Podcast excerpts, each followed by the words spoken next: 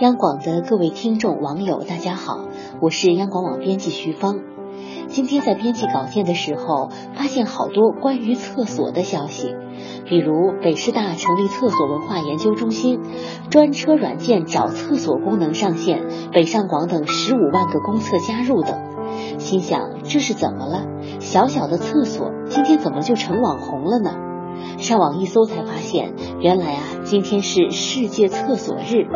就连联合国秘书长潘基文今天都对此发表了讲话，说世界上仍然有约近三分之一的人口因为没有合格的公共卫生和健康的如厕环境而饱受疾病的折磨，并呼吁尽快解决人们没有厕所的问题。报道称，根据联合国最新的一项统计显示，有近十亿人没有厕所设施，而只能在露天如厕。本来觉得为了小小的厕所专门开设一个纪念日，真是小题大做。但是看了这些报道后，不免想到，身边确实有不少人在选择出行出游时，路途中或者是目的地的如厕环境是他们提前考量的重点之一。